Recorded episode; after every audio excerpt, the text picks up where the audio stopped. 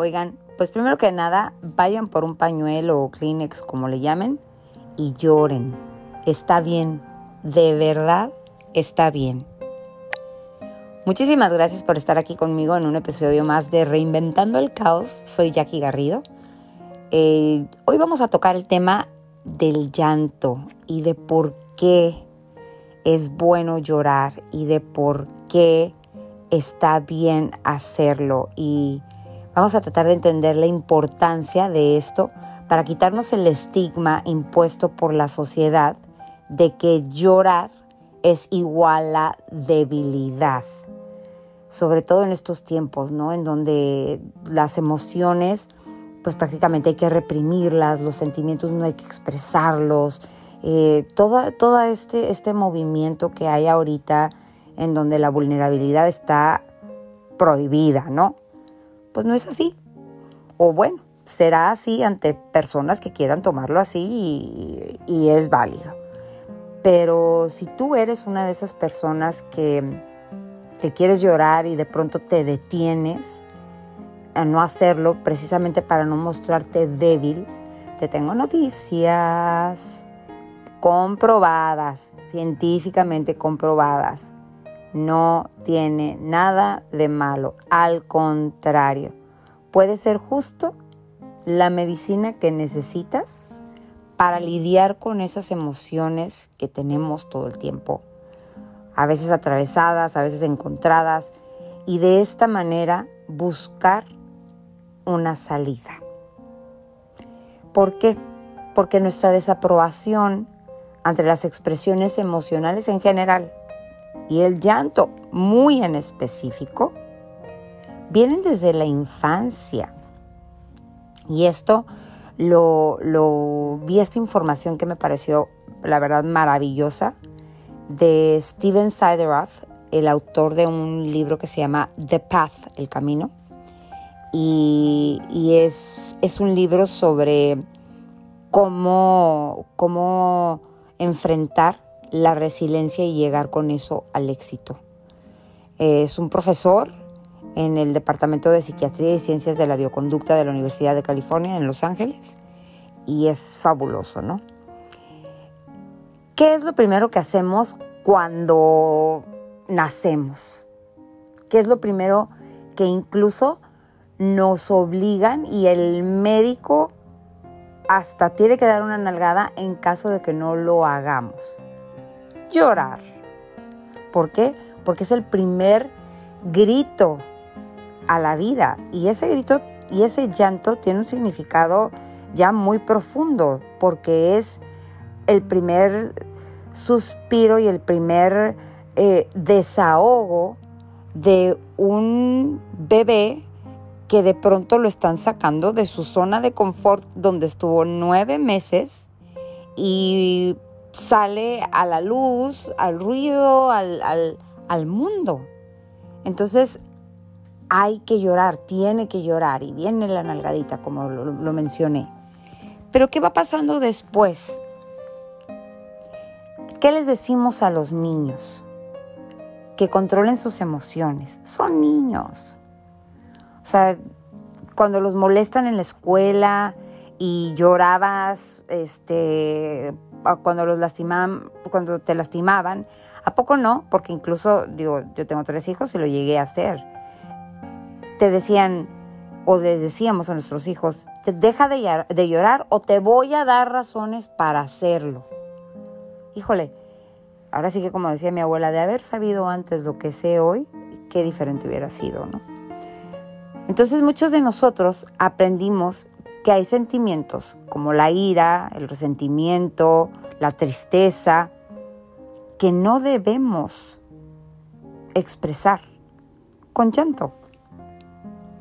Y a medida que los niños van creciendo y entran a una edad adulta, pues sí, aprenden gradualmente a regular, pero más bien a reprimir y hasta ignorar los sentimientos. Y aquí viene un problema delicado porque precisamente por reprimir las emociones, por ignorar los sentimientos, pues viene un caos, ¿no? Se hace un caos de emociones y de sentimientos encontrados porque traes adentro tantas cosas que, que, que no la puedes sacar. Y no todos tenemos la habilidad de poder decir me siento mal por esto y expresarlo de manera hablada. Entonces, ¿qué sucede cuando no puedes hacerlo porque no a todos se nos da? Y digo no, porque pues, a mí me encanta, ¿no? Y yo, yo sí lo hablo y lo digo y lo grito y lo... no importa, pero, pero, pero muchas personas no tienen esa, esa habilidad o, o no saben cómo hacerlo. Pero en realidad el llanto, ¿qué tiene? Ahora sí que, ¿y qué tiene? ¿A quién le importa? Sin embargo, no. Nos retenemos las emociones en nuestras cabezas y, la almacenamos en nuestro cuerpo. Esa es la parte que también no es sana, porque entonces se convierte también en un problema de salud. Y está también comprobadísimo que guardar las emociones, reprimir las emociones, tarde o temprano, pues ahora sí, como dicen, el cuerpo grita lo que la boca calla. No hay un mejor momento para aprender sobre la aceptación emocional que ahora, este, cuando hace, hace poco, hace dos meses, el 24 de julio para ser exactos, se celebró el Día Internacional del Autocuidado, para destacar precisamente el autocuidado como una base vital de la salud. Y en este autocuidado, que la fecha fue elegida el 24 de julio, haciendo como símbolo, teniendo como, como, como parámetro el hecho de que está bien sentirse mal o, querer expresar y autocuidarse las 24 horas del día, los 7 días de la semana. 24 de julio, 24 del 07, ¿no? Entonces lo hicieron con una intención, digamos, subliminal. Porque estos sentimientos tienen energía, todo lo que son los sentimientos, las, las emociones, todo son, son energía. Entonces, el, el hecho de retenerlos interfiere totalmente con los procesos naturales e instintivos, además de que crea desequilibrio, crea un desequilibrio tremendo, porque la necesidad del cuerpo permanece ahí. Y un ejemplo que, que, que se me hace muy elocuente es ¿Qué pasa cuando tenemos hambre? Comemos. ¿Qué pasa? Y ya, entonces comemos, encontramos la comida y resolvemos y abordamos el desequilibrio que está sintiendo nuestro cuerpo al sentir hambre. ¿Qué pasa cuando tenemos sed? Buscamos y encontramos agua para resolver y abordar ese desequilibrio que nos crea el tener sed. Y así me puedo ir con muchísimos ejemplos, ejemplos más, ¿no? Eh, entonces, ¿por qué si nos sentimos tristes o heridos o enojados, incluso felices, porque hay lágrimas de felicidad, ¿por qué no podemos encontrar en el llanto eso que necesitamos para resolver ese desequilibrio que en ese momento estamos sintiendo por esas emociones? ¿Y qué pasa? No lo hacemos y vuelvo a lo mismo se pueden expresar esos sentimientos de desequilibrio de maneras inapropiadas. ¿Cómo? Pues como arremeter contra la familia o amigos. O sea, ¿qué pasa cuando a veces llegamos con alguien y ¡pum! les soltamos ahí nuestro mal humor o el coraje o la tristeza y voltean y, oye, oye, oye, ¿yo qué te hice? ¿Cuántas veces no nos ha sucedido a todos? Yo creo que a todos nos ha pasado. Además, la restricción eh, emocional también obstaculiza nuestra capacidad de experimentar también los sentimientos positivos, como les decía, la alegría, el amor, a veces, a veces dan un sentimiento de, porque estás tan contento, te pasó algo tan contento que, salen las lágrimas, ¿no? O sea, es, una señal de, de, sentir. Llorar y honrar tus propias necesidades y sensibilidades es una parte fundamental del autocuidado, del amarse a sí mismo, de ser conscientes de las necesidades y honrarlas para beneficiar la salud de nuestro cuerpo, la de nuestra mente, si quieren irse a lo espiritual, la de nuestro espíritu, la de nuestra alma, la de, la de todo.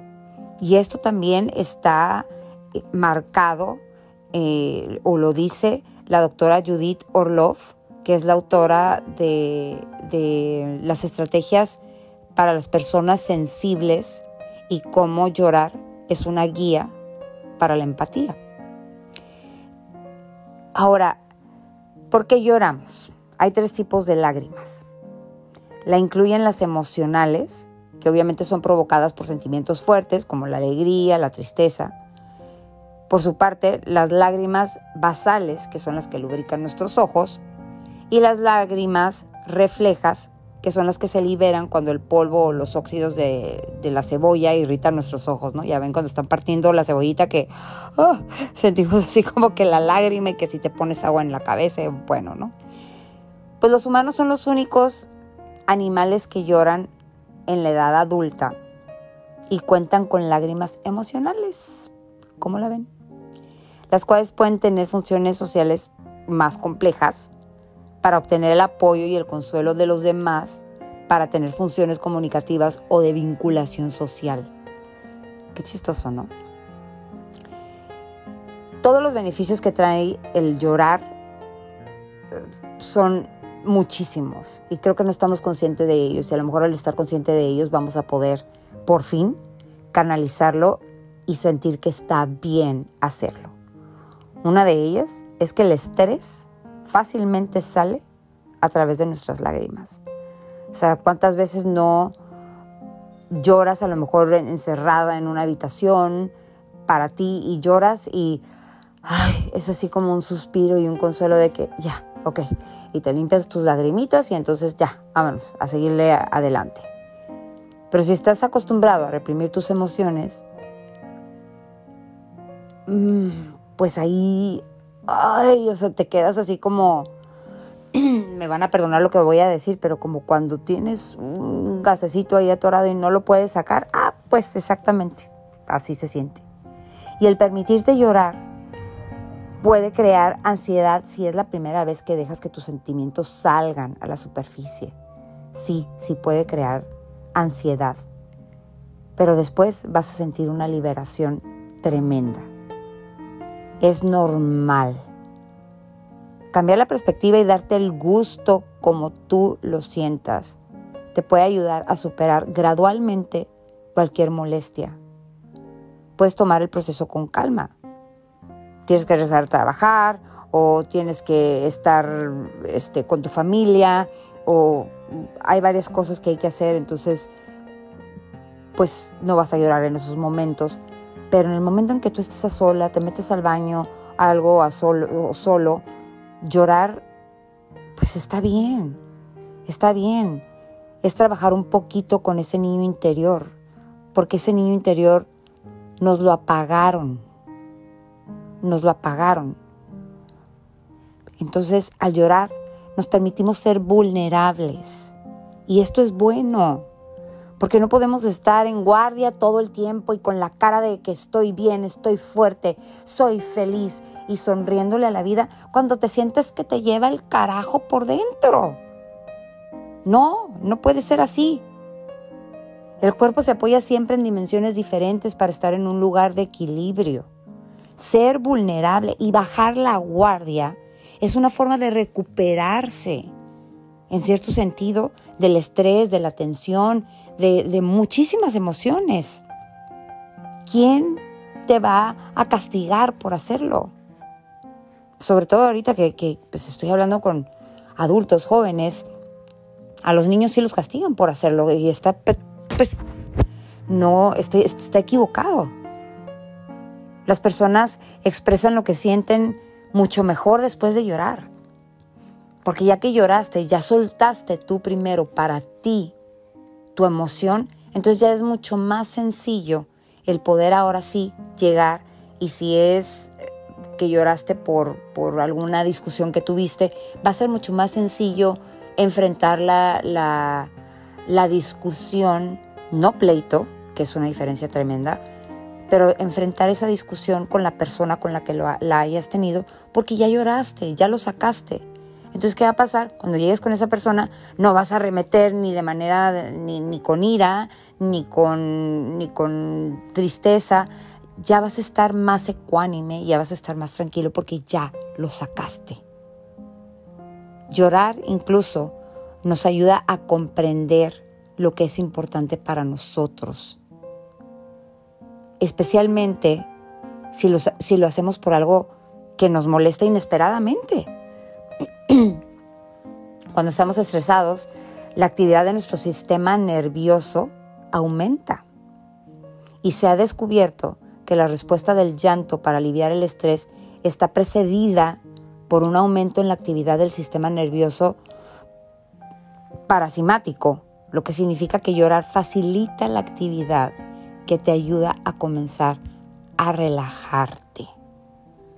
Las lágrimas emocionales pueden ser únicas en su composición química, porque se han detectado concentraciones de prolactina, de manganeso, de serotonina, de cortisol y de adrenalina en ellas.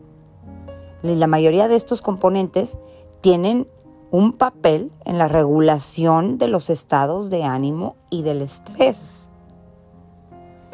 Digo, son, obviamente esto de las lágrimas son, son, son teorías ya muy antiguas y, y no se han aplicado en la investigación. Sin embargo, de que científicamente se encontraron esas sustancias en las lágrimas, se encontraron. Entonces, si las lágrimas emocionales tienen más de esas hormonas que otras, pues puede ser una señal que durante ese tiempo la persona estaba experimentando un estresante emocional. Así que el llanto puede ser benéfico en entornos grupales. Fíjense algo muy muy curioso, los japoneses se toman muy en serio los se toman tan en serio el llanto y la importancia del llorar que hay clubs de llanto que se llaman ruikatsu. Y ruikatsu significa buscar lágrimas. Y las personas en estos grupos participan prácticamente en una liberación de sollozos catárticos. Se hacen catarsis. Entonces, pues facilita la aceptación del llanto porque se están identificando y están empatizando con otras personas que sienten, que sienten el, el llanto.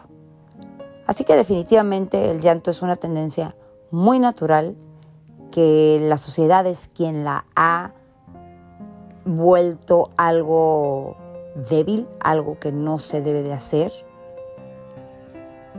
a lo cual no tenemos por qué seguir una regla de la sociedad que tenga que ver con nuestras emociones. No estoy en contra de las reglas, que quede claro, pero sí estoy en contra de las reglas que, que imponen algo que te provoque un mal. Y el reprimir nos provoca un mal. Nos podríamos estar haciendo mal, porque los sentimientos no procesados también son un camino muy significativo hacia la depresión. Llorar es una forma esencial de alivio y es crucial procesar la pérdida, la incertidumbre, el enojo, el coraje, el estrés, la tristeza, incluso ahora con la pandemia, toda la ola que se ha venido de, emociones, de depresiones, de ansiedad. Pues ahora sí que definitivamente no queremos adormecernos ni volvernos adictos. El chiste aquí es poder utilizar mecanismos curativos naturales como son las lágrimas a nuestra ventaja. Así que llora, llora, permítete llorar cuando lo sientas. Hazlo a solas, hazlo con alguien que tengas mucha confianza y que te acompañe en tu llanto. Y también tú da el ejemplo. Cuando veas a alguien que se sienta mal y que sientas que tiene ganas de llorar, permítele llorar. Vamos normalizando el llorar para nuestro bien, para nuestra salud mental, nuestra salud emocional y como un símbolo de me quiero tanto que me permito ser vulnerable, que me permito que mis lágrimas sean el camino para sacarme esa emoción y poder seguir adelante. Tengan un excelente día.